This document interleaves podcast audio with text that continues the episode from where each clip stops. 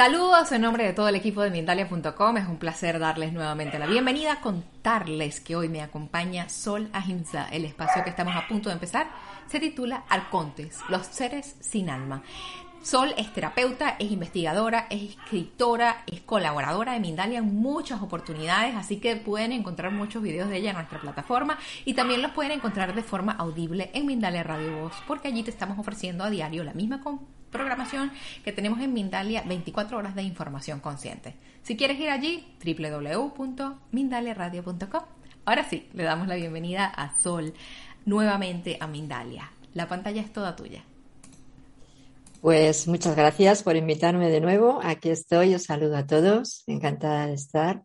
Y sí, hoy vamos a hablar de arcontes, seres sin alma. Así es que bueno, si quieres empiezo ya. Sí, fenomenal. Vamos a ver qué es esto de los arcontes, porque es que hay muchas teorías y cierto que se ha hablado mucho por las líneas eh, y está un poco complicado, ¿no? ¿De dónde procede este concepto primero?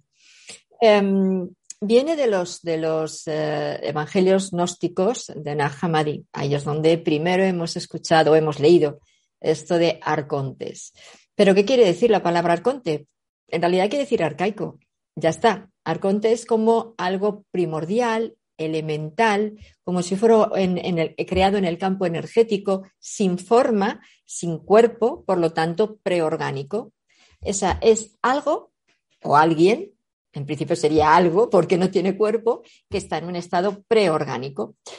Claro, eh, si nos vamos ya a los textos, como digo, porque en realidad es donde más podemos encontrar información y comprender lo que representan estos personajes, aunque luego le daremos otras también otras líneas de interpretación, sería la cosmología gnóstica, ¿no? Y como digo en estos, en estos textos, ¿no? Ellos dicen que arcontes son una especie de seres inorgánicos que, emergen de un sistema, en algunos lugares dicen sistema solar, en realidad no, es de un sistema, de un plano intermedio entre lo que serían los planos espirituales o los planos superiores, medios e inferiores y los planos terrenos. Quiero decir, estos arcontes, que en realidad empezaría con un gran arconte llamado demiurgo, está en el plano intermedio que divide lo no visible con lo visible o la materia con el espíritu. Ahí tenemos a esta entidad, a este ser, a este algo que podrían en algunos también líneas lo llaman como cibor, es decir, algo que no se sabe muy bien lo que es y que eh, tiene la capacidad de poder crear. Pero claro, algo que no está en que está en esos planos intermedios poder crear, entonces es como un dios, podríamos decirlo, ¿no? Serían como dioses los arcontes. Bueno, a ver, em, los arcontes, los gnósticos cristianos, que sería, ya me voy a meter un poquito en estos textos de Nag Hammadi, que realmente son complicados de entender porque tienen una manera de expresarse como un poco difícil, ellos explican que la materia no procede de Dios. Claro, Dios o Dios, Dios, quiero decir, principio creador, el principio de todo, el que es eh, perfecto y, completo, ¿no? Eso, que llamaríamos fuente desde mi creencia o punto de vista, no puede eh, crear algo que no es perfecto, como es la materia, según explican. De manera que, claro, ¿de dónde procede la materia? Si él no creó la materia, pero sin embargo está hecha a imagen y semejanza de este principio, alguien tiene que haber por medio que la pueda manejar, ¿no? claro, explican que este principio, este ser, pues por voluntad y por querer experimentar, empezó a multiplicarse, empezó a dar otras formas, empezó a crear otras realidades. Otros lo que llaman eones, o arcontes superiores o, eh, bueno, pueden darle cualquier otro tipo de eh, connotación. En principio sería eso, o eones o arcontes superiores. claro, aquí habría que diferenciar, por tanto, entre estos arcontes superiores, que serían como lo que para nosotros son, por ejemplo, pues las conciencias de luz, eh, las conciencias superiores, todos estos planos maravillosos y perfectos, bien, o esos eones, como digo, de estos otros arcontes inferiores que proceden de planos próximos a los nuestros. ¿Y qué es lo que luego en tantas creencias llamarían esos dioses? Que no lo eran, dioses menores, pues como en la mitología griega o en la mitología romana o en, por ejemplo, pues no sé, los sumerios, eh, los egipcios, estos que llamamos dioses, pero que en realidad no son tales. Bien, pues ahí estarían estos arcontes inferiores. ¿Cómo le explican estos gnósticos cristianos? Como digo, dicen, y le copio tal cual ¿eh? de los textos. En el seno de los eones infinitos, en los que está la incorruptibilidad, la sabiduría, que ellos llaman pistisofía, quiso producir una obra ella sola sin cónyuge. Su obra resultó como una semejanza del cielo, pero no pertenecía al cielo. Hay un velo entre las realidades superiores y los eones de la parte inferior, y una sombra vino a existir más abajo de ese velo. Y esta sombra pasó a ser materia y fue arrojada a un lugar particular. La hechura de la sabiduría fue una obra realizada en la materia, una especie de aborto. Recibió figura a partir de la sombra. Esto viene en el libro Ipsífone 94-416, que pertenece, como digo, a los eh, textos de Nag Hammadi. Es decir, hubo un momento en el que, cuando este principio generador de todo creó a ese ser, a ese on llamado sabiduría, esta sabiduría como que quiso ver la luz antes de tiempo, quiso avanzar más deprisa y se le frenó y le dijeron, no, cayó. Y en esa caída, que a lo mejor suena otra caída, que nos hablan también por las líneas cristiano-judías, ¿no? De la caída de la luz de ese Lucifer. Bien, pues en esta caída, sabiduría o Sofía em, quiso crear por sí misma y entonces surgió el demiurgo o arconte. Y este es el ser que creó en la materia. No es que crease la materia, sino que creó en la materia y dio paso a lo que representa el mundo material, el mundo físico. Pero fijaros que explican que estos demiurgo, este demiurgo primero, creó toda una serie de acompañantes, ¿no? O de otros demiurgos o arcontes, o hay un tercer nombre, ángeles. Por lo que en estos textos, cuando se habla de ángeles, en realidad se están refiriendo a los arcontes o demiurgos. Seres que no tienen en sí la eh, divinidad, la conciencia de los seres de luz, porque se quedaron en ese plano que he dicho intermedio, que es un plano psíquico, pero es un plano psíquico desligado del mundo espiritual. Por lo que todos los arcontes o demiurgos o ángeles o esos dioses menores están apartados del mundo espiritual. Fueron creados de este primer demiurgo que fue creado de esta sabiduría en un momento de ofuscación, aunque luego ya se redimió y volvió a la luz, por supuesto, pero fue creado este demiurgo sin esa conciencia, como digo, divina que tiene el resto de los seres. Por lo que él no era consciente, es decir, de hecho dicen que era ignorante, estaba en una ignorancia total de de dónde venía, de dónde venía su madre, sí sabía quién era su madre, pero no sabía que había algo más allá. Claro, como la madre le dio la capacidad de crear, porque en sí son seres andróginos, por lo que tienen dentro de sí ambos dos sexos, no tienen ninguno y tienen los dos, y por tanto tienen esa capacidad de crear en esas otras realidades que luego pueden proyectar en nuestro plano terreno, pues entonces eh, se creyó Dios. Y una frase que repite muchísimo es que Él es el único Dios. Yo soy Dios y ninguno hay fuera de mí. O yo soy el que soy y nadie hay fuera de mí, que suena a llave De hecho, en estos textos son anti-yavistas.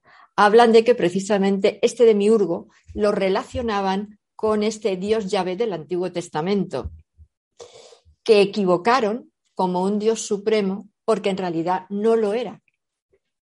Era este ser que está en esa realidad intermedia que ni es Dios ni es hombre.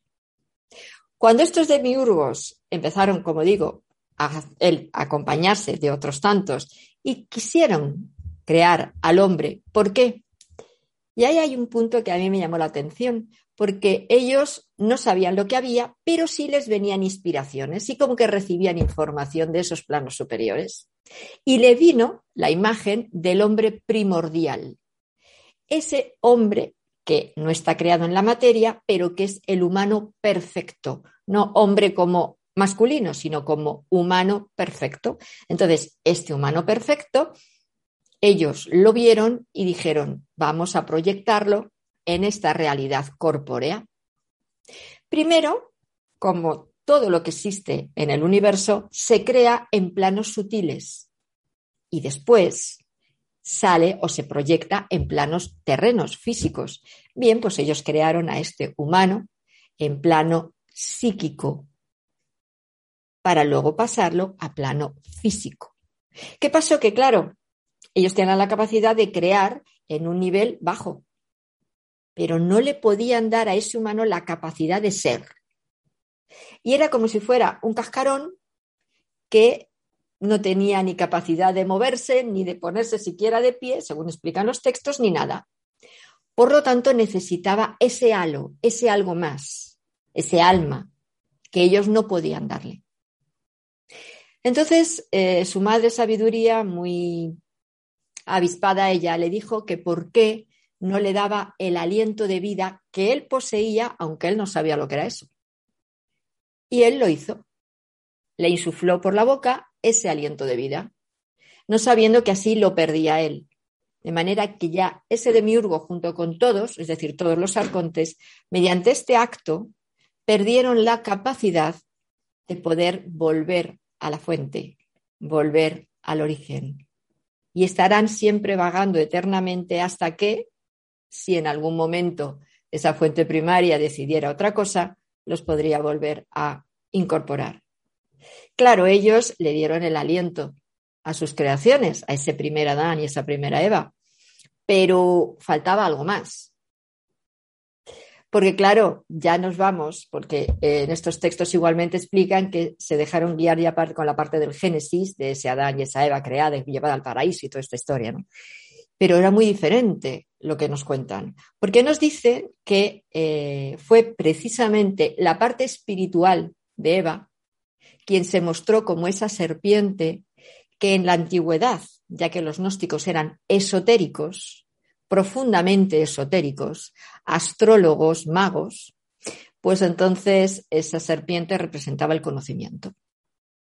De manera que lo que insuflaron en realidad mediante esa manzana, que no era tal, y esa serpiente que ni era Satanás ni era Lucifer, era ese conocimiento procedente de esos planos de luz de la parte luminosa de esa Eva. Y entonces eh, les insufló ese conocimiento y ahí pudieron darse cuenta de su realidad. ¿Y ahí qué pasó? Que entonces el humano pasó por encima del arconte, porque el humano tenemos algo que no tienen los arcontes, y es conexión con nuestros planos de luz, con nuestro ser divino. Ellos se dieron cuenta y surgió las grandes envidias y la necesidad imperiosa de poder frenar la evolución de los humanos para que no pudieran pues superarles a ellos porque ellos eran sus creadores. Y cómo la creación puede estar por encima del creador imposible. Por lo tanto lo que quisieron es bloquear este proceso. Cómo empezaron a procrear estos arcontes con esta primigenia Eva, según explican los textos. Aunque entre ellos, entre Adán y Eva, también tuvieron su descendencia. Y esa descendencia de Adán y Eva que viene a través de su hijo Set es como llegó toda la humanidad. Los otros dos eran producto, según explican, de los arcontes con Eva y, por tanto, otras líneas no evolucionadas. De manera que aquí se crearon varias humanidades. La humanidad procedente y heredera de esos seres espirituales, que es la línea Set, y la humanidad eh, heredera de los arcontes, que son la línea Caín y Abel. Claro, si ya me voy a otros textos, ¿verdad? Entonces, eh, esos arcontes estarían relacionados quizás con esos ángeles o esos arcángeles o esos seres que aparentemente eran los luminosos y protectores de los humanos. En realidad, según estos textos, es justo lo contrario. Justo los que serían los avanzados serían los ángeles caídos, que serían aquellos grupos de arcontes que se rebelaron a estos primeros arcontes o a este demiurgo, que era el jefe, que es al que relacionan en estos textos con Yahvé. Puede ser que no, lo relacionan ellos, bien. Y entonces, eh, como digo, surgieron estas distintas líneas de evolución en nuestra raza humana. Si vamos a intentar explicar esto desde un punto de vista como más terrestre, dices, bueno, entonces estos arcontes, ¿qué pasa? Que no tenían cuerpo, no existían en esta realidad. Ahí se nos descabala el poder relacionarlos con extraterrestres, claro. Pero si nos vamos al Génesis, ese Yahvé se veía, por lo que sí tenía cuerpo. Por lo que quizá ese demiurgo, en realidad, no es que no tuviera cuerpo, que es como lo explican los gnósticos, es que vivían o venían de otros lugares, de otros planos, de otras realidades que no eran exactamente la nuestra, porque todavía la nuestra no estaba habitada en este planeta. En otros puede que sí. Y por tanto, sí tendría sentido el poder relacionarlos con estos otros seres que viniesen de otros planos. Ahora, no se les puede jamás relacionar a los arcontes con ninguna raza extraterrestre, porque toda raza extraterrestre es como una raza humana terrestre y por tanto necesita ser creada por otros seres que manejan la posibilidad de materializar aquellos proyectos mentales o psíquicos que es lo que manejan los arcontes. Es decir, son seres psíquicos, son psiques que pueden modular unos cuerpos o verse en otras realidades, en otros planos, aparentemente corpóreos, pero no con la densidad nuestra, y es por esto por lo que, dependiendo de las distintas líneas de pensamiento, creencias o religiones, los eh, explican o los describen de diferente manera. Fijaros que, por ejemplo, en, los textos eh, gnósticos, al demiurgo, al primer demiurgo, eh, lo ponen como una bestia, con cabeza de león, con cuerpo de serpiente, con ojos de dragón, es decir, y depende de la línea de diferentes formas. Primero, otra es, con ojos como un dragón extraño, con cabeza de, serpiente, de, león. Otros dicen que salió del agua como una serpiente con, con siete cabezas. Es decir, en cualquier caso, siempre el demiurgo no tiene forma humana, es una forma bestial mm, de diferentes animales, podríamos decir, eh, y, por tanto todos los seres que proceden de él o que son semejanza suya, pues tendrían este tipo de configuraciones.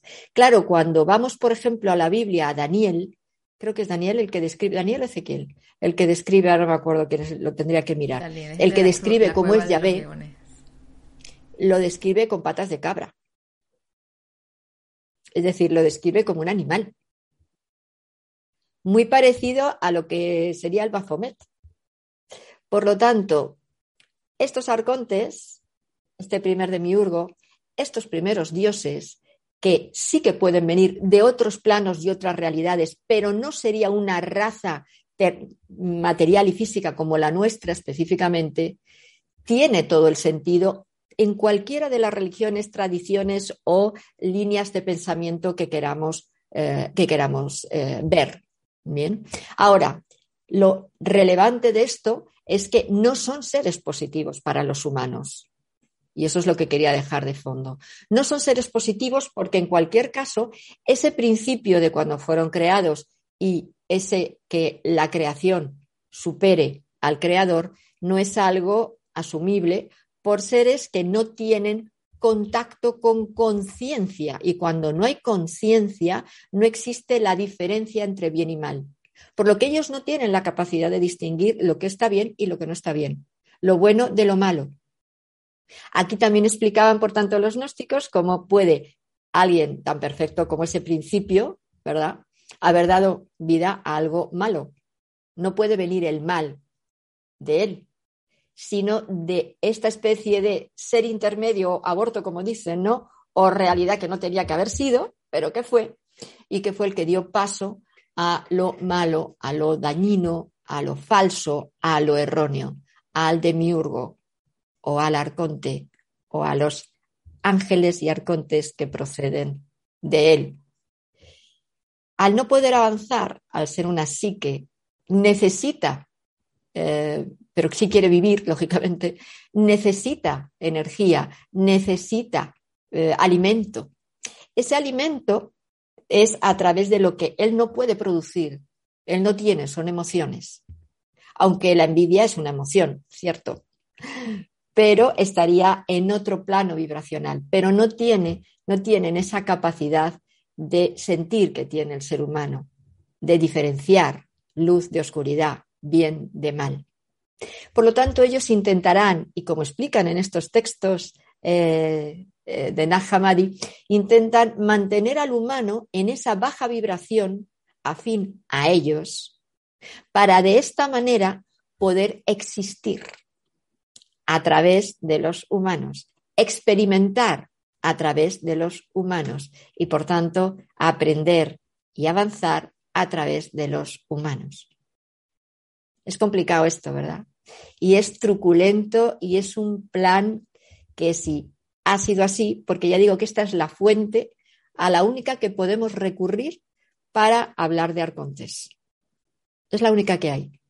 Por lo tanto, luego podremos, eh, mediante deducción y leyendo otros textos, como he hecho ahora con el tema de la Biblia, darnos cuenta de que sí hay semejanzas y sí podemos encajar en personajes bíblicos como son los ángeles, arcángeles y los mismos, y el mismo Yahvé, ¿no? Pero estos seres han sido los verdaderos creadores de todo el universo que podemos ver, estando ellos en el interplano entre lo que vemos y lo que no vemos, son los que manejan esta realidad. Solamente nosotros los humanos, ya que la creación está por encima del creador, solamente nosotros los humanos podremos evitar que esto siga produciéndose. ¿Cómo? Pues no alimentando, no nutriendo, es decir, no permitiendo que en, nosotras, en nosotros se muevan o se, se muevan, se agiten esas pasiones, esas emociones, eso que al final de cuentas lleva a lo que son ellos. Y de esta manera se puede todo este plan, todo este proyecto, parar, frenar en seco y dar paso a una conexión directa de nosotros los humanos con lo que somos. Porque fijaros, en estos mismos textos también explican que igual que había un Adán y una Eva en el mundo corpóreo, había un Adán y una Eva en el mundo espiritual, cosa que los arcontes no. Por lo que, ¿qué tenemos que hacer? Dar el salto y estar conectados directamente con ese mundo espiritual para impedir que puedan seguir habiendo estas interferencias y estos manejes y estas confusiones y estas historias que, bueno, pues según esta tendencia, esta línea o esta creencia, pues eh, provocan nuestros creadores, arcontes, ángeles o demiurgos. Así es que bueno, ya está en vosotros el si queréis seguir indagando y viendo más, pues eh, en estos textos gnósticos que son muy largos y muy complejos, ¿cierto? Y a veces para entenderlo, porque utilizan palabrejas, ¿no? Como pleorema y como neuma y como, bueno, unas palabras un poco complicadas, pero, pero eh, eh, sí que se puede llegar a comprender quizás un poco por qué estamos aquí, qué hacemos y cuál sería el fin nuestro, ¿no? Ese soltarnos, ese hacer como hizo y Sofía o sabiduría, volver a nuestra propia luz y recuperar nuestra conciencia y estar bien agarrados a ella para que no nos trastoquen nunca más. Sol, gracias por este tema tan interesante, definitivamente uh, complejo de abordar y tú has hecho una investigación y nos los entregas en una forma bastante entendible. Gracias porque el interés que despierta es muchísimo. Tenemos muchas, muchas preguntas, las vamos a empezar a responder muy pronto. Antes de esto, yo comparto con quienes nos están acompañando información súper importante que tenemos por aquí y venimos enseguida. Alcanzar el equilibrio físico y mental es uno de nuestros principales objetivos. Vivir saludablemente incluye también un cambio de actitud mental para que así nuestro cuerpo y alma estén en armonía. Los días 29 y 30 de septiembre y el 1 de octubre aprende junto a más de 20 reconocidos especialistas a vivir saludablemente. Infórmate ya en www.mindaliacongresos.com, en el email congresos.mindalia.com o por WhatsApp al más 34 670 41 59 22. Bueno, gracias por continuar con nosotros por aquí. No damos más eh, demora a las preguntas que tenemos para Sola Insa en este momento en relación con este tema tan interesante que nos ha venido a contar acerca de los halcontes, producto de, mucha investigación y de mucho estudio. Gracias, Sol.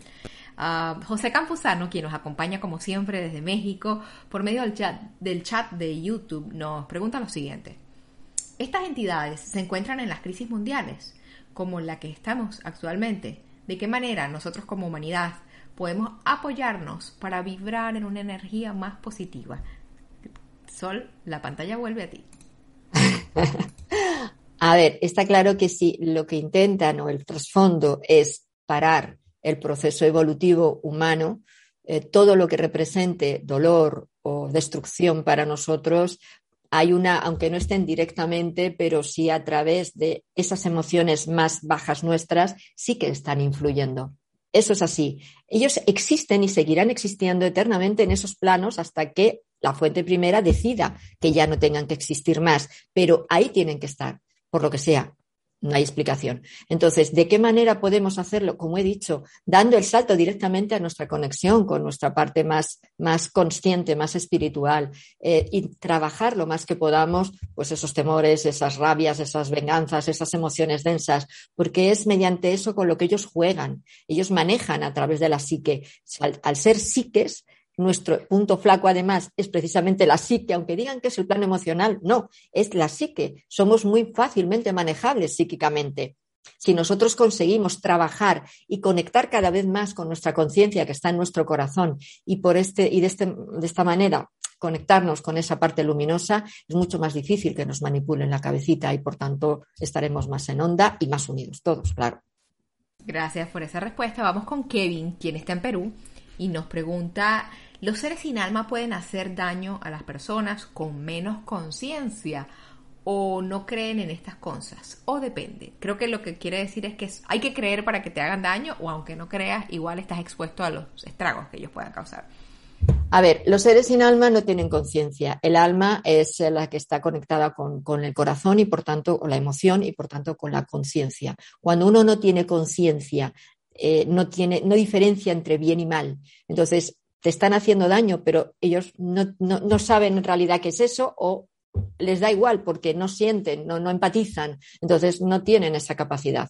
Entonces, eh, eso sucede no solo con los que no tienen alma, que hay aquí seres sin alma, sino también con lo que se llamarían psicópatas o sociópatas que sí tienen alma, pero hay una alteración a otros niveles, incluso fisiológico, que pueden dificultar esta conexión.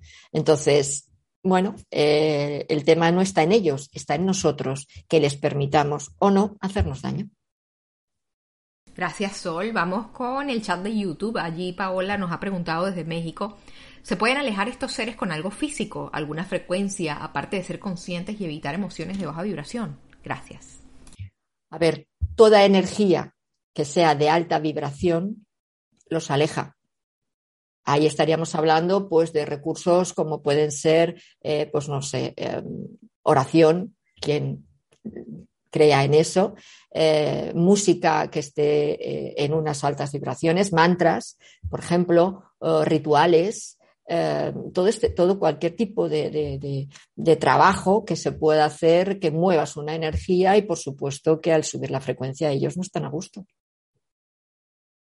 Gracias por esa respuesta.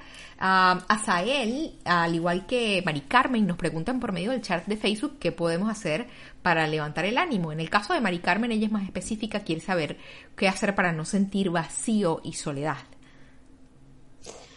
Claro, cariño, es que si sientes vacío y soledad, eh, lo que hay que buscar es la razón. Uno no siente eso porque sí. Viene de algo. Y si es algo que tú desde tu edad, la edad que tengas no te acuerdas, viene de tu niñez o viene de dentro de mamá. Es decir, las cosas no surgen solas. Y lo que tenemos que buscar es el origen, siempre, de todo estado emocional, de toda enfermedad. Hay que ir al origen. Si no vamos al origen, no vamos a terminar de soltarlo. Entonces, ¿qué es lo que tú experimentaste para sentirte sola, abandonada, eh, no amada, despreciada inclusive? Y eso es lo que hay que trabajar. Entonces, búscate un buen terapeuta para poder hacerlo porque esa es la línea, la línea de la terapia. Luego podrás hacer meditaciones o podréis hacer otro tipo de, trabajos, visualizaciones, eh, trabajos con vuestro campo energético, etcétera. Pero hay que buscar el origen de esas emociones dolorosas, si no, no salen de nosotros. Gracias por esa respuesta. Vamos por aquí con la pregunta por medio del chat de YouTube. Dice, buen día, Sol. Ah, quiere decir que la fuente nos manda los arcontes. ¿Qué padre envía eso y con qué fin? Yo no he dicho eso. Pasa que entiendo que ha sido un poco complicada la explicación, pero yo no he dicho eso.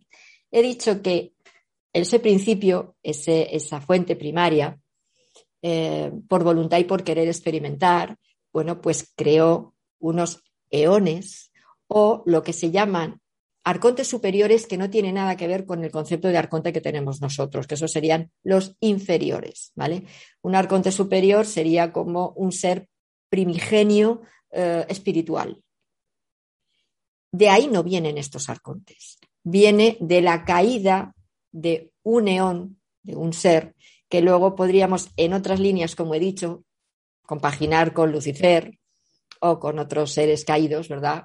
Pues eh, em, como eh, Prometeo, por ejemplo, en otras mitologías, y que entonces ellos fueron los, este ser que llaman sabiduría o pistisofía, es quien creó el primer arconte. Esta creación que estaba desligada de su parte espiritual porque lo hizo en un estado de confusión y que inclusive fijaros en la mitología griega, nada que recuerdo, también hablan de que de la rabia y del rencor por la traición que Zeus le hizo a Hera, Hera era la mujer de Zeus, ella sola, sin cónyuge, sin participación de Zeus, tuvo a Marte, creó a Marte. Marte es la venganza, la guerra, la ira. Estamos en los mismos. Es decir, en todas las historias, en todas las mitologías que veáis, siempre vamos a encontrar casos iguales, explicados a su manera, pero van a estar exactamente igual. Ahí tendríamos un poco también esto, ¿no? Entonces, no fue el principio, fue un ser intermedio que en su confusión creo. No se puede decir que el mal proceda de la fuente desde todas estas líneas, porque parecería que Dios ha creado al mal. Pero luego tenemos también los maniqueos, por ejemplo, que son líneas dualistas y que dicen que desde el principio existió el bien y el mal, en una constante puja. Ese era el origen, ese principio. Bueno, es que hay muchas explicaciones que habría que ver a dónde nos llevan. Gracias, Sol. Mucha tela para cortar por allí. Vamos con Andrea, quien pregunta si son energías o egregores. Saludos para ti. Igualmente. A ver, un egregor en realidad es un programa Ah, que se crea por muchas psiques. Es decir, nosotros tenemos un egregor planetario. ¿vale? Hemos creado como una especie de gran psique o gran ordenador con toda la información que nosotros hemos ido proyectando, de nuestros miedos, nuestras creencias, nuestras historias. Eso es un egregor. Un egregor no es una entidad. Hombre, lo estamos creando con nuestra mente y podríamos decir, bueno, pues es una entidad, pero nosotros no somos creadores al punto que estamos hablando aquí hoy. ¿vale? Por lo que estos arcontes son seres que habitan en otros planos pues como habitan las conciencias de luz, como habitan pues otros seres, eh, yo qué sé, que, es que claro, los nombres, no sé qué nombre ponerle para que no, que no caer en lo que ahora estábamos hablando. Estos eones, por ejemplo, que se estaban diciendo, ¿no? O conciencias angélicas que no tienen nada que ver con los ángeles, que ya sabemos que proceden de la misma línea que los arcontes. Entonces, todos estos seres de luz, seres espirituales, están en esas realidades y existen, igual que los arcontes. Gracias, Sol, por esta respuesta. Vamos con Cristina, quien desde Bélgica nos pregunta por medio del chat de YouTube cómo diferenciar los arcontes de entidades del bajo astral. Buena explicación. No siempre es fácil. Digo, buena pregunta. No siempre es fácil. por eso digo. A ver, en muchas ocasiones el arconte, como tiene capacidad de manejar la materia, se puede mostrar como le dé la gana. Pero es que los seres del, bajo astral, del bajo astral, porque también hay astral superior, ¿eh? del bajo astral, también pueden presentarse de aquella manera que saben que para nosotros nos puede dar miedo. Pueden mostrarse como un demonio, que los demonios tampoco existen, son seres del bajo astral, pero como tal, no. ¿Vale? Entonces, el arconte, eh, lo que pasa es que un arconte normalmente lo que le interesa es mover grupos de gente, no mover eh, individualidades, a no ser que esa persona eh, sea alguien que eh, dé información a multitud de personas. Entonces, sí, claro, para ellos es un engorro, no lo quieren tener por medio. Pero un arconte, por ejemplo, lo que haría es crear, pues, una realidad, por ejemplo, pues de, de, los demonios, para meter el miedo al humano y tenerle ahí. Entonces, crea este programa de eh, manipulación a través de los demonios, de manera que a nosotros focalizamos la atención en que existen estos demonios cuando en realidad es una creación de ellos y entonces ellos se quedan fuera para poder jugar y manejar las psiques nuestras. Entonces, ellos trabajan en estas realidades.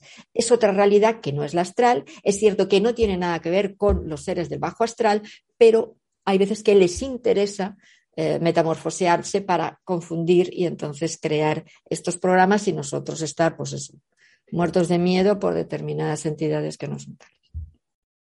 Gracias por esa respuesta. Vamos a continuar por acá a ver qué tenemos. la siguiente pregunta nos las ha hecho, a ver quién es, es desde Chile, se llama Andrés y pregunta, según los gnósticos, los arcontes serían maestros del karma. ¿Será así? Eso no lo dicen los gnósticos originales. Eso lo dirán líneas posteriores de gnósticos que no tienen nada que ver con el gnóstico auténtico. Y eso incluso en los textos de Nahamadi explica muy bien la diferencia. Es decir, ahora hay muchas eh, escuelas y líneas que dicen que son gnósticos y no lo son en realidad. Van recopilando de aquí y de allá y van recogiendo. El gnóstico original tiene una base teológica eh, y una base antropológica y una base cosmológica muy clara y muy definida. Eh, y, como digo, nada que ver con, lo demás. ¿no? Entonces, el concepto de karma, el gnóstico, no lo barajaba porque no lo conocía. Estamos hablando del, del siglo II, III y IV después de Cristo. Estos, estos, textos se escribieron en el 330, 340. A partir de ahí fueron las traducciones, porque hay textos que están escritos de mucho antes. Ahí el concepto de karma ni existía ni nada de nada. Por lo tanto, eso es algo que se ha soltado, en, pues como pasa siempre, la gente empieza dependiendo de su creencia y de que como ellos, bueno, pues organicen esos, esos, esos conocimientos a su forma y al final pues termina mezclando todo y dando ideas erróneas. Muchas gracias, Sol. Aline Vázquez quiere saber, desde México, por medio del chat de YouTube, ¿se puede uno proteger mentalmente con una burbuja de luz? Gracias. Claro, cariño, que se puede proteger. Tenemos lo que llama autodefensa psíquica, que te puedes proteger con eh, burbujas de luz, con figuras geométricas, con eh, eh, poniendo muros de energía. Es decir, hay muchas técnicas para poder defendernos de eh, energías, pero lo que pasa que dependiendo del tipo de entidad, así es el tipo de protección que podemos. Por ejemplo, para un arconte una burbuja de luz no sirve. Es algo más fuerte, ahí ya hay que trabajarse nuestra propia psique, sería un poco como trabajarnos para que no nos influyan programas, para que no nos, eh, por ejemplo, no nos hipnoticen fácilmente, eh, para que no nos engañen fácilmente. Es decir, trabajar muy bien nuestra psique, fortalecerla muy bien para que otras influencias psíquicas de otras personas no nos influyan. De esta manera estamos también potenciando el que estas psiques no nos influyan. Ahora, que hay técnicas más potentes, claro, no la burbuja sí las hay. Pues muchas gracias, Sol, por compartir con nosotros información tan valiosa. Ah, ¿Con qué te gustaría despedirte de nosotros el día de hoy? Cuéntame cuáles quieres que sean tus comentarios finales. Bueno, primero y todo, agradeceros profundamente el que hayáis estado hoy aquí escuchando, bueno, pues lo que os quería comentar y que sea de vuestro interés. Eso lo primero. Y lo segundo que quería deciros es que sean arcontes, sean entidades del bajo astral, sea lo que sea. Lo más importante, y creo que es fundamental tenerlo muy claro, es que conforme más eh, trabajemos con nosotros, conforme más nos mejor nos conozcamos, conforme más superemos nuestros propios miedos y que eh, eh, elevemos nuestra vibración a lo más que podamos, es decir, sacar la mejor versión de nosotros mismos, muchísimo más difícil va a ser a cualquier tipo de entidad acceder a nosotros. Entonces, vayamos por ese camino y poco a poco los iremos dejando de lado. Gracias nuevamente, ha sido un placer poder estar acá contigo durante este tiempo. Y a quienes nos han estado acompañando también queremos darles las gracias, recordarles que somos Mindalia.com, una organización sin ánimo de lucro, así que ustedes cada vez que interactúan con nosotros en las diferentes redes y plataformas nos dejan un mensaje, nos dejan un me gusta, eso hace que lleguemos a una personita más en el planeta. Fuerte abrazo y toda nuestra gratitud, nos vamos a ver muy pronto en una próxima conexión de Mindalia en directo. Hasta luego.